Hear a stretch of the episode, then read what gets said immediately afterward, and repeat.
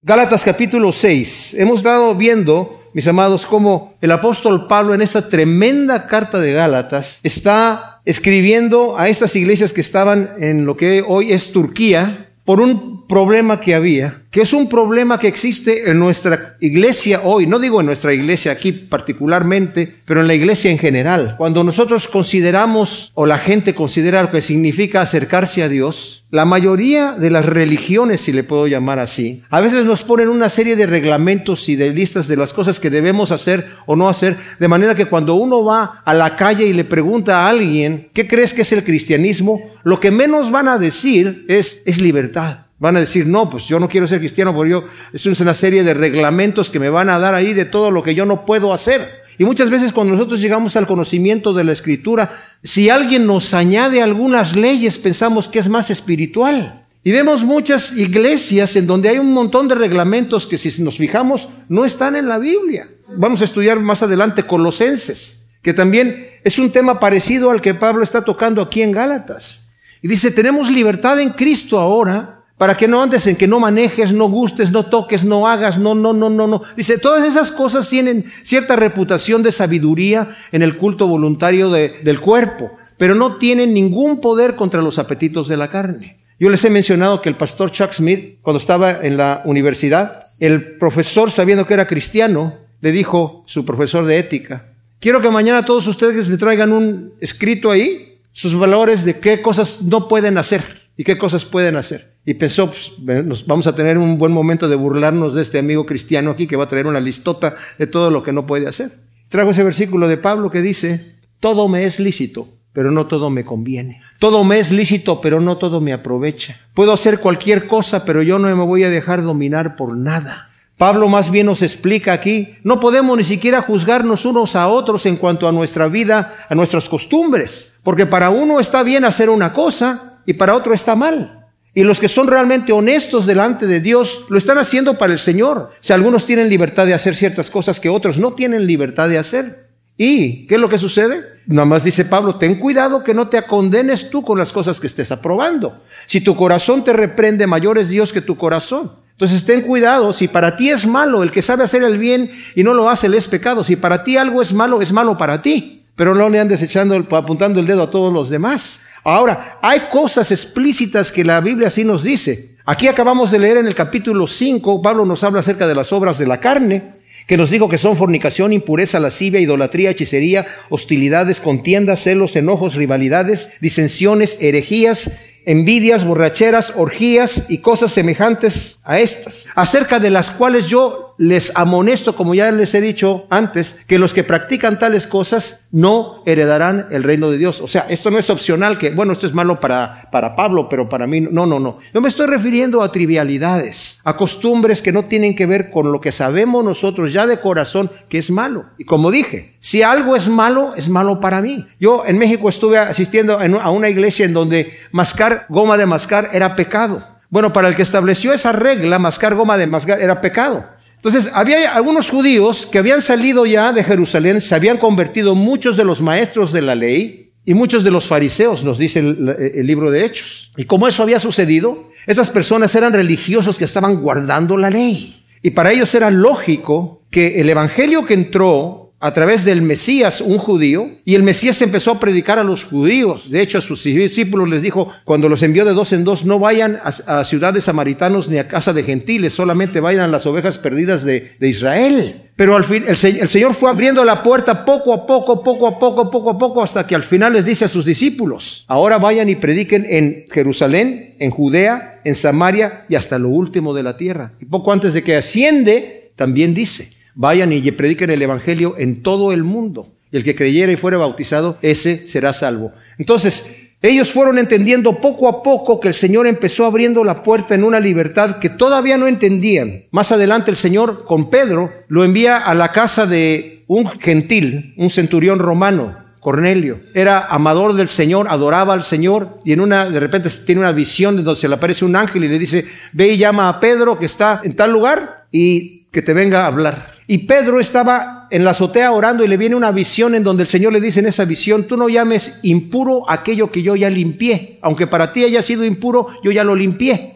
en una visión que le da acerca de la comida. Y cuando termina la visión, están tocando la puerta estos hombres que venían de parte de este gentil Cornelio por Pedro. Entonces Pedro, entendiendo la visión, va con estos gentiles y cuando llega a la casa de, Cornelio le dice, ustedes saben qué abominable es para un judío entrar en la casa de un gentil, pero Dios me dijo que no diga yo que es impuro aquello que él ya limpió. Entonces les predica el Evangelio y cuando está predicando el Evangelio y ellos entienden que Jesús es el Mesías, antes de que pase cualquier cosa, el Espíritu Santo desciende sobre los gentiles. Y Pedro se quedó sorprendido y dijo, bueno, si el Señor ya los está recibiendo como están, sin que se hagan judíos y guarden todos los reglamentos de los judíos, de la ley de Moisés, ¿quién soy yo para impedir el agua para el bautismo de estos hombres? Pero inmediatamente la iglesia llaman a Pedro, Pedro, ¿qué estás haciendo en la casa de un gentil y comiendo con ellos? Y Pedro les explica cómo el Señor le dio la visión y todo lo que aconteció y todos se gozaron. Pero como se empezaron a convertir más fariseos, todavía eso no lo, no, no lo entendían muy bien. Y muchos de esos que se empezaban a convertir de estos judíos recalcitrantes, ahora ya cristianos, no conociendo muy bien la gracia del Señor, empezaban a salir a las iglesias de donde Pablo había predicado a decirles, ustedes tienen que circuncidarse los varones y tienen que guardar la ley de Moisés, si no, no pueden ser salvos. Incluso llegaron a la misma iglesia de Pablo y cuando Pablo escucha esto, les dice, no, no, no, esto no es así. Ahora, Pablo, un instrumento especial que el Señor escogió, mis amados, era un fariseo. Él da testimonio a los filipenses que dice, yo era el más fanático de todos.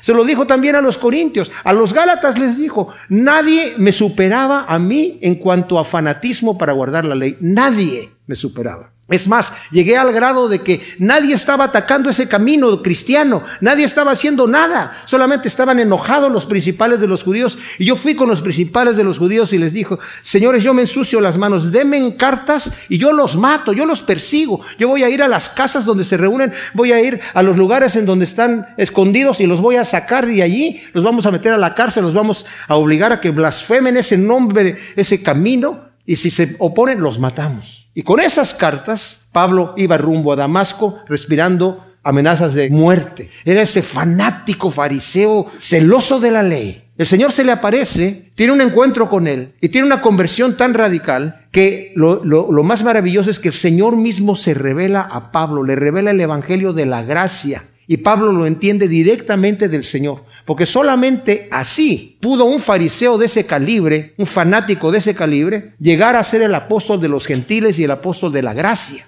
Entonces les está diciendo a los Gálatas, a libertad nos ha llamado Cristo. Pero llegó a esa región de, Galacia, que como dije yo es el Turquía actual, eran muchas iglesias, a empezar a decirles a los Gálatas, ustedes tienen que guardar la ley de Moisés. Y los Gálatas recibieron eso muy bien porque venían de religiones paganas en donde todos eran legalismos y cosas así. Y eso es lo que muchas veces sucede con nosotros, los cristianos. No entendemos la libertad que Cristo nos ha dado.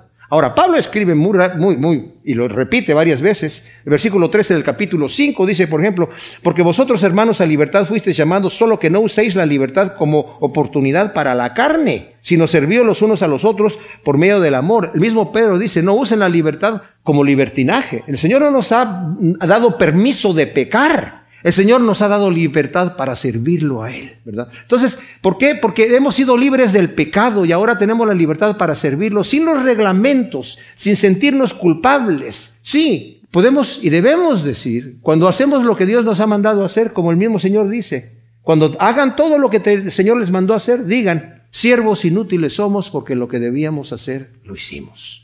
Así que al final de cuentas, yo no me estoy dando palmaditas en las espaldas, ni creo que soy la gran cosa, sino el Señor me permite, en lo torpe que yo soy, ilimitado que soy, que mi servicio sea agradable delante de Dios. ¿Por qué? Porque ahora tengo el Espíritu Santo en mí. Si yo no tengo el Espíritu Santo, no soy libre. Si yo no he recibido a Cristo como mi Señor y Salvador, y no he nacido de nuevo, y no hay un cambio en mi vida, fíjense, esto es importante. Tiene que haber una transformación, tiene que haber un cambio en mi vida. Tiene que haber, como yo he repetido muchas veces, un volumen 1 y un volumen 2. Está bien, como dice Pablo, no es que yo ya haya alcanzado aquello que, a lo que quiero llegar, pero prosigo a la meta, dejando lo que está atrás, prosigo a la meta, al supremo llamamiento del Señor. No estoy en donde yo quiero estar, pero no estoy en donde estaba antes. Y yo sé que el Señor me va a ir llevando poco a poco a donde el Señor me quiere llevar. Entonces Pablo ya en la primera parte de la carta ha dejado bien claro que el Señor nos ha libertado nos ha hecho libres. Y prácticamente esto se resume en que está diciendo, éramos esclavos, ahora somos hijos.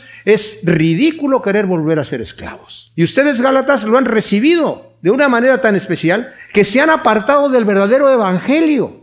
Y yo les digo, dice Pablo, que cualquiera que predique es un evangelio diferente al cual yo he predicado que ustedes han recibido, sea maldito de Dios. Y se dice, lo vuelvo a repetir, aunque yo, un ángel de Dios o cualquier persona les predique otro evangelio, que el evangelio de la libertad en Cristo Jesús, sea maldito de Dios. ¿Por qué? Porque el Cristo suplementado, el Cristo que se le añade algo, es el Cristo suplantado. Es decir, Cristo, su, obra que hizo no es suficiente, hay que añadirle algo, yo tengo que añadirle algo mío. Ahora, que quede bien claro, mis amados, que una cosa es la justificación y otra cosa es la santificación. La justificación es yo delante de Dios soy pecador, culpable, merezco la muerte, como hombre natural, porque he nacido en pecado y mi primer pecado desde niñito ya me descalificó de la gloria de Dios, me destituyó completamente. Y la escritura dice, no hay justo ni a un uno, no hay quien busque a Dios, no hay quien haga el bien, no hay nadie. Todos están destituidos de la gloria de Dios, todos se han apartado.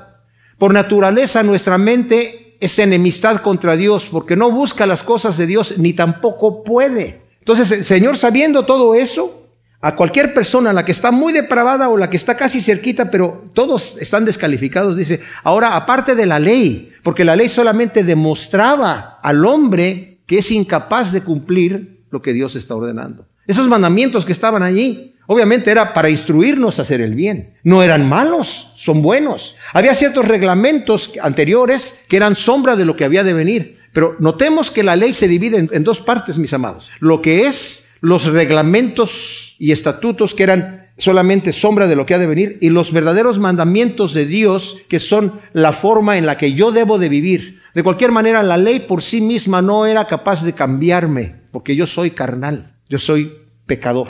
Entonces ahora a través del Espíritu de Dios nos dice Romanos 8, 3 y 4. Ahora con el Espíritu de Dios, lo que era imposible para la ley, ahora por medio del Espíritu Santo, ha hecho en mí lo que era imposible para la ley, que es que yo pueda vivir de acuerdo a lo que la ley demanda de mí. En otras palabras, como dice Pedro en su segunda carta y primer capítulo, con el Espíritu Santo en mi corazón ahora puedo vivir literalmente como Dios manda. Antes no podía, pero ahora sí puedo, porque tengo una nueva naturaleza que es consustancial con la naturaleza de Dios. Y es Dios el que opera en mí. Y como Dios opera en mí, está haciendo una obra perfecta que yo no puedo hacer.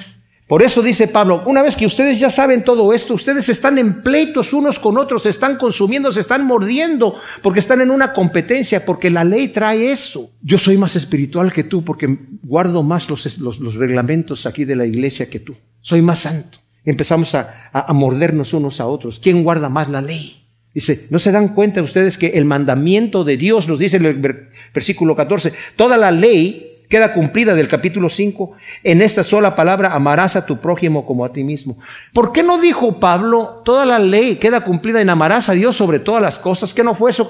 Le preguntaron al Señor, ¿cuál es el gran mandamiento? Y dijo, amarás a Dios con toda tu mente, con todo tu corazón y con todas tus fuerzas. Y el segundo es semejante, amarás a tu prójimo como a ti mismo. De estos dos mandamientos depende toda la ley y los profetas. O sea, aquí con estos dos mandamientos se cumple todo lo que Dios ha ordenado. ¿Por qué no menciona Pablo, amarás a Dios con toda tu alma, con todas tus fuerzas y con toda tu mente? Porque es imposible amar a mi prójimo como a mí mismo si no amo a Dios con toda mi alma, con todo mi corazón y con toda mi mente. Y el mismo Juan dice, tú dices que amas a Dios, a quien no ves, y aborreces a tu hermano, a quien ves, estás, eres mentiroso. Porque si tú amaras a Dios, a quien no ves, amarías a tu hermano, a quien sí puedes ver. Entonces, por eso Pablo lo pone ahí, la evidencia de que amas a Dios, la evidencia de que el Espíritu Santo está en tu vida, la evidencia de que has entendido la ley del amor de Cristo Jesús, es que estás amando a tu prójimo como a ti mismo. Ese joven rico que llegó delante del Señor, le dice, maestro, bueno, ¿qué cosa debo hacer para heredar la vida eterna? Y le dice, guarda los mandamientos, ¿cuáles? El Señor les dio los seis mandamientos de la segunda tabla de la ley que eran relacionados al hombre y al hombre. Los primeros cuatro eran relacionados a Dios y al hombre. No tendrás dioses ajenos delante de mí, no te inclinarás sobre ninguna imagen para adorarla, no usarás el nombre de tu Dios en vano y vos santificarás un día para el Señor. Y los otros seis eran relacionados al hombre con el hombre. Honrarás a tu padre y a tu madre, no mentirás, no matarás, no robarás, no adulterarás, no codiciarás, etc. si yo amo a Dios con toda mi alma, con todo mi corazón y con toda mi mente, cumplo los primeros cuatro mandamientos. Y si yo amo a mi prójimo como a mí mismo, cumplo los otros seis. El Señor le menciona los seis mandamientos y dice, y amarás a tu prójimo como a ti mismo. Y el joven dice, yo he hecho eso desde mi juventud, ¿qué más me falta? Ah, pues te falta una cosa nada más. Vende todo lo que tienes y dalo a los pobres. Y se fue triste porque tenía muchas posesiones. O sea, en otras palabras, el Señor le está diciendo, estás mintiendo, tú no has guardado eso desde tu juventud, tú no amas a tu prójimo como a ti mismo, porque eres capaz de vivir en tus riquezas y ver al pobre y que se quede pobre. Por eso también Santiago dice, ¿verdad? Tú dices que tienes fe y no tienes obra. Yo te muestro mi fe por mis obras, tú muéstrame tu fe sin obras. Dice, si tú le dices a tu hermano que tiene necesidad y tú tienes con qué, y a tu hermano que tiene necesidad le dices, ve y caliéntate y come, pero no le das con qué, tú que tienes, tu fe muerta. ¿Por qué? Porque no estás amando a tu hermano como a ti mismo, no estás actuando a tu prójimo como a ti mismo. Por eso les digo que esto, mis amados, esto cala muy profundamente en la vida de cada uno de nosotros. Y debo decir un detalle. En todo esto que vamos a leer hoy, una cosa es importantísima. La mayor práctica de esto está en nuestro hogar. En nuestro hogar, mis amados, es en donde está el, yo diría, el ministerio número uno. Ahí es en donde realmente se manifiesta quién soy yo. Yo puedo estar afuera ministrando, ¿verdad? Sirviendo a las multitudes, sirviéndome con toda la gente y orando con todo el mundo acá. Pero cuando llego a mi casa, ¿cómo trato a mi esposa y cómo trato a mis hijos? ¿Lo estoy tratando con el amor como Cristo me trata, quiere que la trate? Incluso la escritura dice Pablo en el siguiente libro que vamos a estar estudiando, Efesios. Maridos amen a sus mujeres como Cristo amó a la iglesia. Y lo vemos así como algo etéreo, como algo que se quedó ahí en el aire, ¿verdad? Y, ah, sí, como Cristo amó a la iglesia y se entregó a sí mismo por ella. Y, amén, gloria a Dios. No entendemos de lo que está hablando. Bueno, vamos a ver que esto va a calar muy duro en nosotros porque tenemos que ser. Entonces, Pablo acaba de decir, somos llamados a libertad. Y esa libertad es para practicar la ley del amor, como también ya lo dijo anteriormente. Es esa fe viva en versículo 6 del capítulo 5. Porque en Jesús el Mesías ni la circuncisión vale algo, ni la incircuncisión, sino la fe que obra por el amor. Y ese amor se manifiesta, mis amados, si yo tengo fe en Cristo Jesús, la verdadera fe va a producir un fruto. Por eso dice Santiago, tú dices que tienes fe, Tienes que tener una fe que obra por el amor. ¿Por qué no tienes cuidado de tu hermano que tiene necesidad cuando tú tienes con qué ayudarle? Y Pablo ahora nos está diciendo, nos dijo algo tremendo. Versículo 26, el último versículo del capítulo 5, como, dije, no se sabe si, si pertenece a la sección que Pablo ahora va a hablarnos acerca de cómo debemos vivir una vida cristiana o pertenece a la sección anterior. No nos hagamos vanagloriosos provocándonos los unos a los otros, envidiándonos los unos a los otros. Y luego ya vimos en el estudio anterior, el primer versículo, Hermanos, aun cuando una persona sea sorprendida en alguna falta, vosotros los espirituales restaurad al tal con espíritu de mansedumbre, considerando de a ti mismo, no sea que tú también seas tentado. Y esto es la aplicación que Pablo está diciendo anteriormente. No vivan de una manera, no vivan vanagloriosos, provocándose unos a otros, envidiándose los unos a los otros, nos dijo el versículo 26 del capítulo 5. Y el 15, Dice, pero si os mordéis y os coméis los unos a los otros, mirad que no seáis consumidos los unos por los otros. O sea, así es como no debemos de vivir nuestras vidas cristianas. La iglesia es un organismo, mis amados, en donde se manifiesta realmente cómo estamos viviendo nuestras vidas. Pero esto funciona como el cuerpo de Cristo a nivel, digamos, corporativo, iglesia. Y nadie puede decirle al otro, yo no te necesito, yo voy a mi casa y solamente estudio mi Biblia y yo escucho algunos estudios bíblicos y no tengo que meterme a esa iglesia, de, son una bola de hipócritas y de, criticones y yo me quedo en mi casa. Eso no puede pasar. Porque el ojo no le puede decir al oído, no te necesito, ni, ni, ni, ni, la mano al pie, yo no tengo necesidad de ti. Los necesitamos los unos a los otros para estarnos purificando los unos a los otros, ayudándonos. Entonces dice aquí, tú ves a uno de tus hermanos en alguna falta, Restáuralo, pero considérate a ti mismo. Cuidado, porque es muy fácil mirar hacia allá y no mirar para acá. Es más, el Señor dice, mira, no juzgues. Cuando tu hermano cometió una falta, no lo juzgues, para que tú no seas juzgado. Porque con la medida que tú mides, vas a ser medido. E inmediatamente después de eso dice, ¿y por qué miras la astilla en el ojo de tu hermano y no consideras la viga en el tuyo? Hipócrita, esa es la sentencia que el Señor le da. Ese es el juicio que el Señor le da a la tal persona que dice, yo voy a ayudar a aquel, pero yo tengo un problema mayor. El mismo problema, pero mayor. Eres un hipócrita. Sácate primero la viga de tu ojo y entonces, no, que esté mal que quieras ir a ayudar a tu hermano, pero sácate la viga de tu ojo y entonces vas a ver bien para irle a sacar la astilla al ojo de tu hermano. E inmediatamente después, mis amados, nos dice en el versículo 2, sobrellevad los unos las cargas de los otros y cumpliréis así la ley del Mesías. Ahora, nos acaba de decir cómo debemos levantar al hermano que está en, en pecado, ayudarlo. Y ahora nos dice sobrellevar las cargas los unos a los otros. La palabra que utiliza aquí para carga es la palabra bare, que significa una carga que es muy pesado para levantarla y muy difícil de andarla cargando. Y es una carga que todos llevamos por el puro hecho de ser seres humanos. Yo sé que hay personas que de repente dicen, no, pues es que yo soy muy espiritual. Hay gente que cree que si yo no tengo ninguna carga, es que se manifiesto que no tengo ninguna carga, soy muy espiritual. Pero eso es ser no realista. Y de hecho casi, casi borda con hipocresía. Porque todos tenemos estas cargas. Son problemas. Los problemas que vienen a mi persona. Estamos expuestos a problemas con el trabajo, problemas económicos, problemas de salud, tragedias que vienen a nuestra vida. Esas son las cargas que todos pasamos y nadie puede decir yo no las tengo. Yo le pongo el pecho a las balas y no me pasa nada. Y ahora están estas nuevas doctrinas de la prosperidad que niegan todas esas cosas. Como una señora dije, ya estoy cansado de la gripe que no tengo, porque no puede declarar que está enferma. Yo les platicaba de una muchachita allá en, Londres, de una iglesia que visitamos mi esposa y yo, eh, en español, ¿verdad?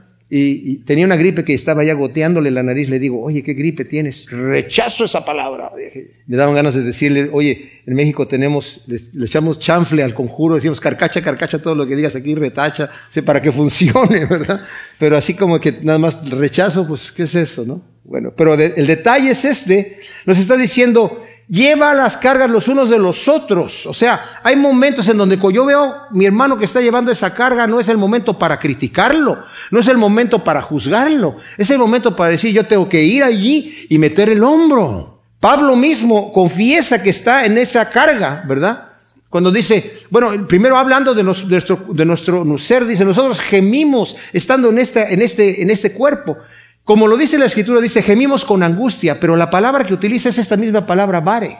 Gemimos con una carga pesada, queriendo ser revestidos de incorrupción mientras estamos en este cuerpo corruptible, estamos gimiendo, queriendo ser revestidos de esta nueva naturaleza incorruptible. Y en el mismo ah, epístola aquí en, eh, a, los Corintios, la segunda epístola a los Corintios, en donde está platicando de esas cosas, dice Pablo, yo estaba muy cargado cuando estaba en Macedonia. Y mis amados, el Señor, a veces esas cargas queremos que el Señor mismo las ayude. Pero saben que el Señor muchas veces nos utiliza a nosotros para llevar esas cargas de otras personas. Y es la forma en la que el Señor va a ayudar a mi hermano o a mi hermana que está cargado.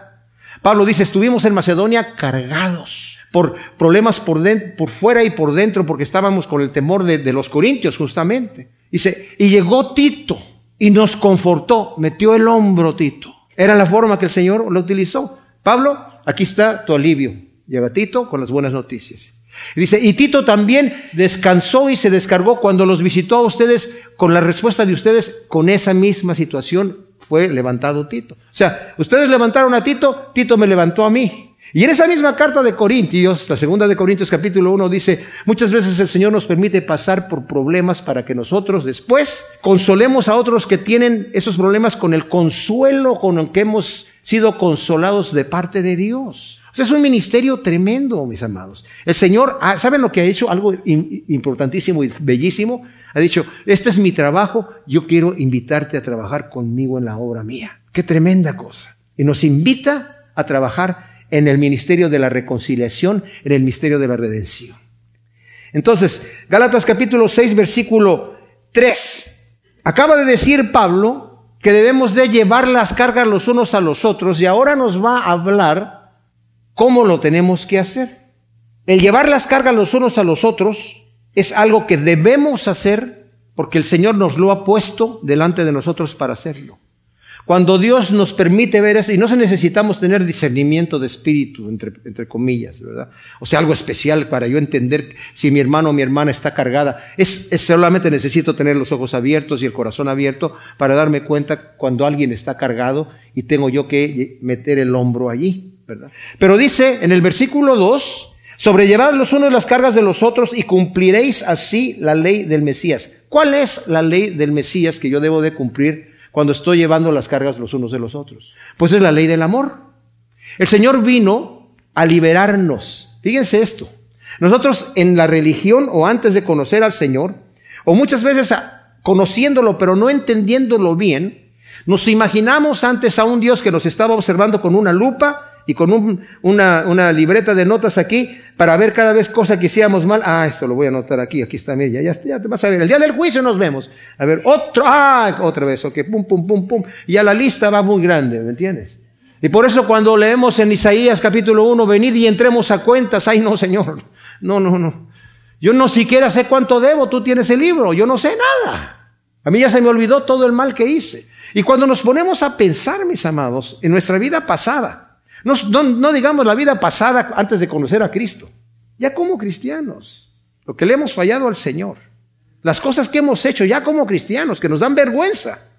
Nos pueden estar atacando pensando que, ay, ay, ay, es que mira esta cosa. Y yo les digo una cosa, como dice Pablo, lo dice a los Corintios, yo dejando lo que está atrás, prosigo la meta. ¿Cómo lo puede decir así? ¿Que Pablo es cínico o qué está pasando?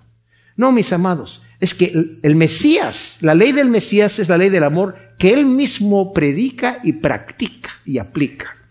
Por ejemplo, le trajeron a una mujer que estaba en adulterio y le dijeron, Moisés dice que debemos apedrearla a los tales. Ya no se acostumbraba a hacer eso en aquel entonces. El Señor pudo haber dicho, pero ustedes ya no, no lo hacen. Hay muchos adúlteros aquí que no apedrean. Pero lo querían tentar a ver si, si decía él, oye, no sean malvados, no vayan a, apedrear a la mujer. Ah, entonces estás, contradiciendo a, a Moisés, te vamos a apedrear a ti. El Señor no contradijo nada, nada más dijo, muy bien, pues el que esté libre de pecado, que tire la primera piedra. Y se empezaron a ir uno por uno. Y después le dice a la mujer, mujer, ¿y tus acusadores dónde están? ¿Se han ido? Sí, Señor, se fueron todos. Entonces, ¿ninguno te condena? No, ninguno, Señor. ¿Sabe qué le dijo él? Mujer cochina, mira nada más. Vete y no peques más. No, le dijo, ni yo te condeno. ¿Cómo que no la condena si era una mujer adúltera? ¿Saben por qué? Porque Juan nos dice que Él no vino a condenar al mundo. Esa es la ley del Mesías. El Señor nos encontró tirados en el pecado y no nos dijo pecador podrido. Nos tomó, nos limpió y nos tomó como somos. Siendo enemigos de Dios, murió por nosotros. Mis amados, ese es el amor del Mesías. Ese es el amor de nuestro bendito Salvador. No para que nosotros vivamos una vida así, no. Juan dice en su primera carta, estas cosas, el que dice que no tiene pecado es mentiroso, se engaña a sí mismo y hace a Dios mentiroso.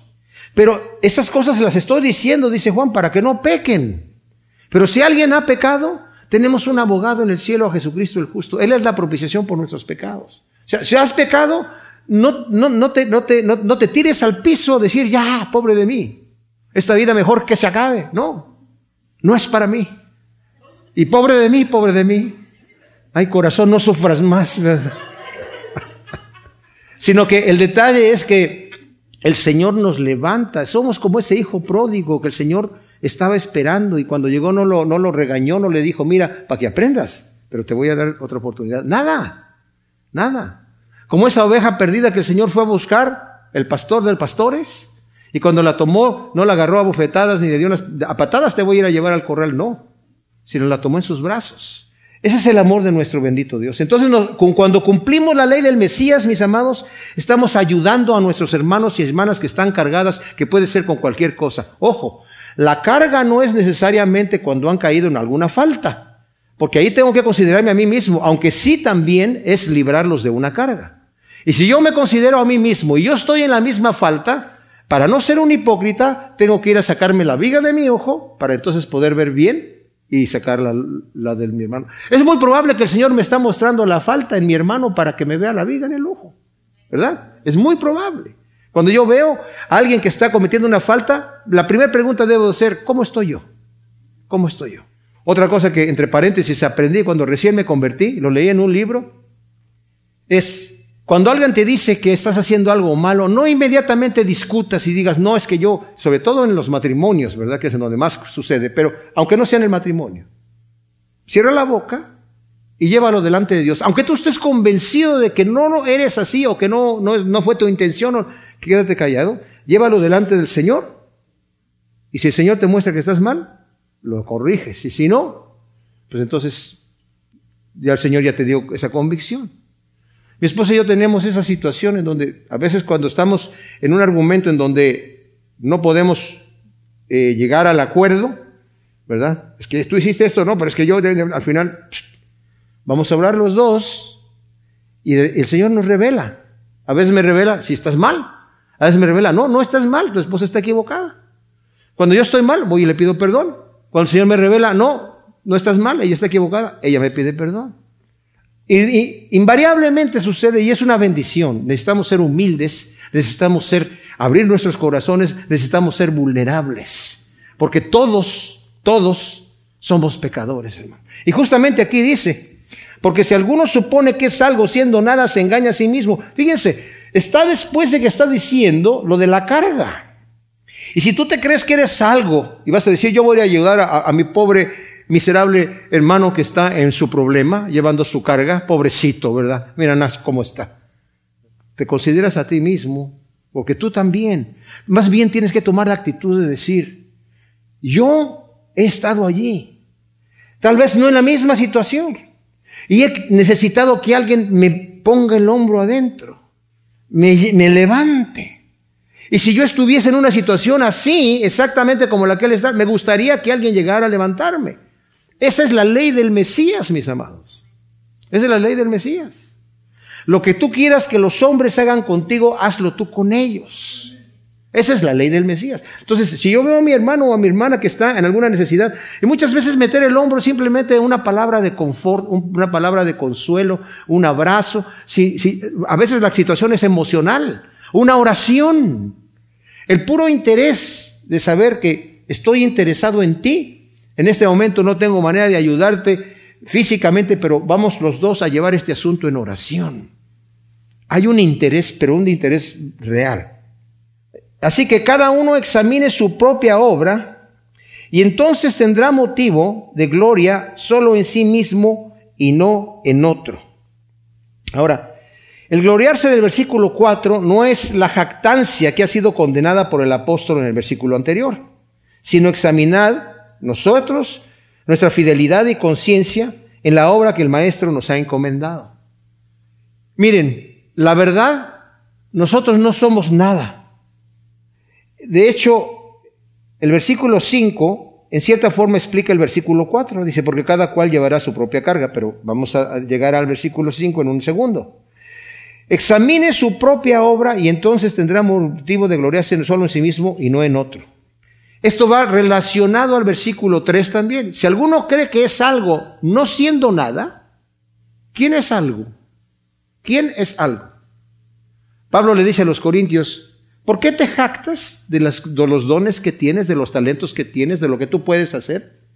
¿Qué tienes tú que no te haya sido dado por Dios? Y si no lo produjiste tú mismo, ¿por qué te jactas? O sea, en realidad Dios ha tenido la misericordia y la gran bondad de la salud que tengo, la fuerza que tenga, la, eh, eh, inteligencia que tenga, los talentos que yo tenga, lo que yo tenga, viene de parte de Dios porque Él lo quiso hacer así. Y no me tengo, no, yo no me puedo jactar de absolutamente nada. Y como no me puedo jactar de nada, cuando examine mi propia obra, tengo motivo en gloriarme en mí pero no en mí, porque, oye, entonces yo examino mi obra y no, pues yo sí soy mucha pieza, pero aquí mi hermanito está en problemas y hay que meterle el hombro y tiene todos estos problemas, ¿verdad? Pero yo ahora sí me examiné a mí mismo. ¿Cómo me examino a mí mismo? ¿Cómo me examino a mí mismo? ¿De qué manera me debo de examinar? Bueno, Pablo dice, ten cuidado de no examinarte de la manera que los hipócritas se examinan, porque se comparan a sí mismos entre ellos mismos y al examinarse entre sí mismos, no son juiciosos. O sea, si yo me comparo con otra persona en la iglesia y digo, oye, pues no estoy tan mal, mira cómo está aquel, yo estoy, estoy, estoy bien. O sea, si me comparo así con otra hermano y lo estoy viendo superficialmente, sobre todo si es alguien que tiene problemas, ¿verdad? Y a lo mejor aquel también se compara conmigo, me dice, pues yo no estoy tan mal, no estoy tan bien como aquel, pero no estoy tampoco así que digamos como aquel otro que está más abajo, ¿verdad? Como el fariseo que llegó a orar hipócritamente al templo. Señor, te doy gracias porque no soy como los otros hombres. ¿verdad? Yo diezmo, ¿verdad? De todas las cosas que tengo, ayuno dos veces a la semana, hago todas estas cosas. No soy como los otros hombres, ni siquiera como ese pecador que está ahí. Gracias, Señor, te doy gracias, ¿verdad? Dice, ese hombre no salió justificado. Hablamos de la justificación y de la santificación. La justificación es cómo estoy yo delante de Dios. ¿Saben cómo estoy? Cuando yo me comparo con el espejo de la escritura, soy culpable, soy pecador. El estándar, la barra que Cristo ha puesto está muy alta para mí. Dice Juan en el capítulo 2 de su primera carta, en el versículo 6, el que dice que permanece en él tiene que andar como él anduvo. ¡Wow! ¿Ese es el estándar, Señor? Sí, wow, pues me queda muy grande. Me queda muy grande. Pero ¿saben qué? A través del poder del Espíritu Santo, el Señor sabe que yo no voy a andar exactamente como Él anduvo, pero voy, esa es mi meta. Y cuando mi meta está ahí arriba, voy a, tratar de llegar, o sea, como dice Pablo, yo quiero llegar al supremo llamamiento. ¿Qué es el supremo llamamiento? Correr la carrera al premio que está preparado, como si hubiese una sola corona que le van a dar al que gana, una sola medalla de oro como si fueran las Olimpiadas, una sola, ¿verdad? Yo tengo que correr de tal manera que alcance ese premio. Y a eso se está refiriendo aquí, ¿verdad? Entonces, cuando yo me comparo con el Señor, me, tengo motivo de gloriarme. ¿Cómo, ¿En qué me glorio? No en lo que yo soy, sino en lo que Cristo ha hecho en mí. Y mis amados, cuando damos testimonio de lo que el Señor ha hecho en nosotros, la gloria es de Dios. Porque fácilmente podemos decir, yo era esta persona antes de conocer al Señor. Y no, no debemos dar el testimonio de que ya desde que conocí a Cristo, pues ahora ya, ya estoy, soy el, el gran hombre espiritual. Yo he escuchado muchos siervos de Dios, entre comillas, que incluso llegan a predicar, a decir, pues miren, yo he evangelizado a tal fulano de tal, al presidente fulano de tal y al gobernador de tal lugar y no sé cuánto de situación. Y bueno, pues yo, si ustedes, una vez escuché a un predicador que dijo así muy popular, no voy a decir su nombre, ya se dan cuenta que yo soy un evangelista. Si alguien quiere el don de evangelista, pase aquí adelante, yo voy a imponer mis manos sobre ti y te voy a pasar la unción. Y dije yo, ¿y eso dónde está en la Biblia? ¿Cómo que yo te voy a pasar la unción? Pásale aquí, Shazam, ya quedaste hecho un evangelista, ¿verdad? La cosa no es así, mis amados. Y eso es cuando la gente ya se gloria a sí mismo, mira lo que Dios ha hecho en mí. Entonces ahora ya tengo la unción del Señor y cuidado, cuidado, ¿verdad? Otro amigo que también vi que en, esos lugares en donde hay gentes que les ponen la mano y se caen, ¿verdad? Entonces de repente pasó una pareja de ahí, de rusos que iban a Rusia, y que, que pase fulano a orar por ellos, y ya llegó y, les ponen las manos así, se cayeron así como si les hubieran dado un balazo en la cabeza. Y el tipo, después yo lo vi, y era un amigo mío, estaba con las manos así como, ¿qué hago con ellas? No sabía, cómo guardarlas para, para no, no vaya a ser que las apunte alguien ahí se empiecen a caer la gente. ¿Y qué es eso de que estoy, dándole con el, con el saco y, tumbando gente. O sea, como la unción está sobre mí, cuidado. O sea, yo estoy por encima de todos ustedes. Ustedes lo han visto. Y es ridículo. No somos nada. No, el gloriarse en, en, lo que el Señor ha hecho es en lo que el Señor ha hecho, no lo que somos nosotros, porque nosotros no somos nada. Entonces, cada cual, dice, porque cada cual llevará su propia carga. Ahora, cuando vemos el versículo 5, comparándolo con el versículo 2, podemos decir, bueno, aquí hay una aparente contradicción, porque el versículo 2 dice, sobrellevad los unos las cargas de los otros. Y cumpliréis así la, ley del Mesías. Y luego dice el versículo 5, porque cada uno llevará su propia carga.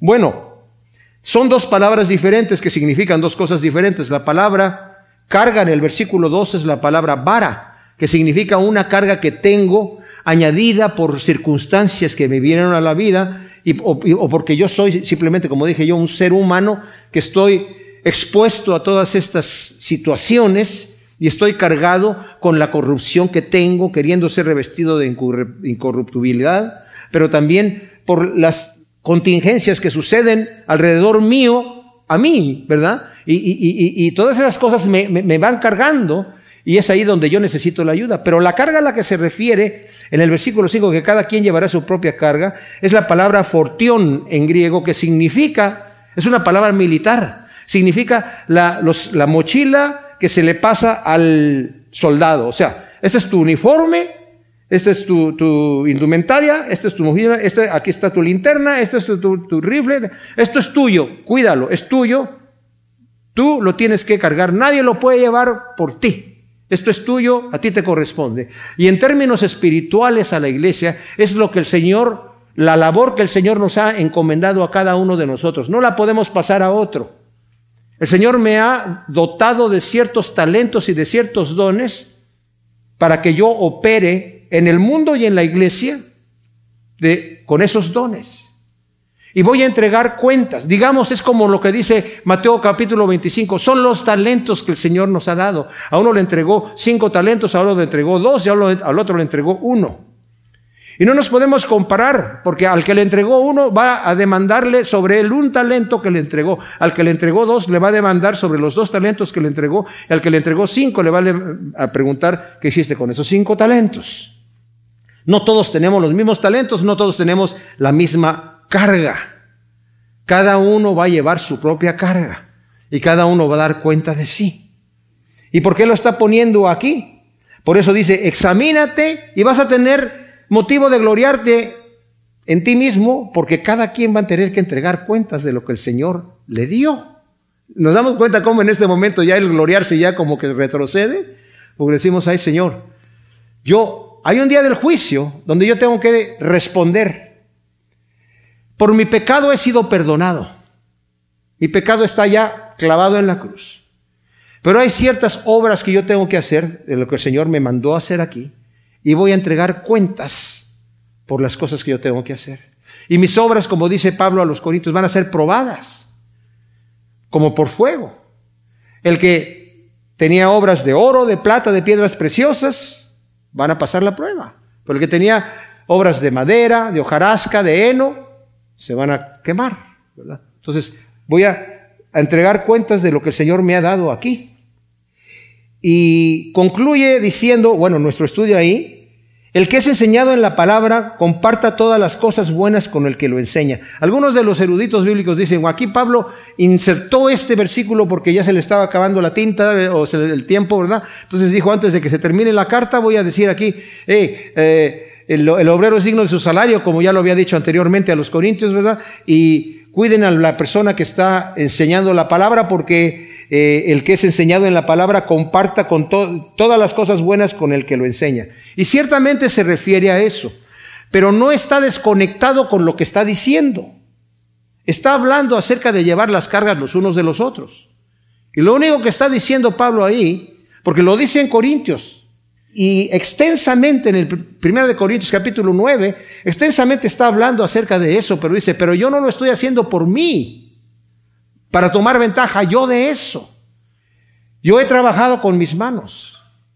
A los filipenses también les dice, las iglesias de, de, Macedonia que estaban en el norte eran muy pobres. Y a los corintios, que eran un lugar muy rico, les dice, he despojado a otras iglesias del norte que son pobres para venir a servirlos a ustedes. O sea, ellos me han mandado ofrendas acá. Yo de ustedes no quiero tomar ofrendas, que son ricos, porque no quiero que me echen la culpa de que vengo aquí solamente por las ofrendas. No quiero ser tropiezo para el Evangelio. Pero Pablo sí lo deja muy claro. Y también Juan, que debemos de tomar responsabilidad, dice Pablo, sobre aquellos que van a venir, sobre mis discípulos que van a venir, mis alumnos en la escuela del ministerio, cuando vengan aquí, trátenlos bien, encamínenlos, provean para sus necesidades, porque el obrero es digno de su salario. Es un principio que el Señor mismo enseñó cuando envió de dos en dos a sus discípulos y les dijo, cuando vayan a un lugar, a la calle, eh, entren en una casa que ustedes consideran que es digna, la paz de ustedes va a estar sobre esa casa. Si la casa no es digna, sálganse de ahí y sacudan sus pies. Pero si la casa es digna, cómodamente entren en la casa y disfruten todo lo que les van a dar. Lo que les pongan enfrente, cómanlo, con confianza. Yo sé que ese versículo de que comer todo lo que se, le pongan de enfrente lo han utilizado muchos, ¿eh? ¿eh? fuera de contexto, como que si vos vas a un país así rarísimo y te ofrecen una comida que tú no te puedes comer, pues te lo acaban de poner enfrente, ahora te lo comes porque te lo comes. Yo una vez estaba con un predicador, amigo mío, en cierto lugar, no voy a decir el nombre, y nos dieron a comer eh, una, una, cosa, este es típico de este lugar, y, ay Dios mío, y prueba un poquitito, ay no, no, no, esto no me lo puedo comer. No, hermano, es que la Biblia dice que todo lo que le pongan delante se lo coman. Y el, que venía conmigo, que creo que era de Puerto Rico, dice, pues mientras hay aquí un, un McDonald's, yo no me como esa cosa, dice. No se está refiriendo a eso, pero sí le está diciendo con la confianza, dice, cuando les pongan algo enfrente, ustedes no se sientan culpables, porque el obrero es digno de su salario. El Señor Jesucristo lo puso así, ¿verdad? Y más bien lo que significa es aquellos que están cumpliendo el llamado que el Señor les ha dado, de poder dedicarse de tiempo completo a ese llamado, los que son enseñados, los que están siendo alimentados espiritualmente, no se trata de pagarle un salario de, o, decir, bueno, ah, eh, por, el trabajo que hiciste te vamos a pagar, sino más bien es un apoyo, como lo dice aquí la Escritura. Y mis amados, yo tengo mucha libertad de hablar de estas cosas aquí en la iglesia porque aquí no hablamos de dinero, nunca estamos pidiendo dinero. Y ustedes han sido suficiente fieles para darle al Señor lo que es suyo, ¿verdad? Y el Señor ha provisto para los gastos de la iglesia. Entonces, por eso tengo libertad de, estas, de hablar de estas cosas. Y el mismo apóstol Pablo, porque dice, yo no lo estoy hablando para que a mí me bendigan, a mí eh, eh, económicamente, no, sino más bien para que a la otra gente que va a ir allá, yo cuando tengo necesidad, trabajo con mis manos. Pero sí felicita a los filipenses cuando lleguemos a Filipenses, les, les dice, ustedes me han apoyado y era una iglesia muy pobre, ¿verdad? Dice, y gracias. Dice, no lo estoy diciendo porque quisiera más dinero, sino porque estoy agradecido de lo que ustedes han hecho y lo han hecho para la gloria de Dios. Entonces, mis amados, resumen, llevemos las cargas los unos de los otros y cumpliremos así la ley del amor. Gracias Señor, te damos por tu palabra. Te pedimos que tú insertes esto en nuestros corazones como una semilla sembrada en buena tierra para que produzca su fruto al ciento por uno en el nombre de Cristo Jesús. Amén.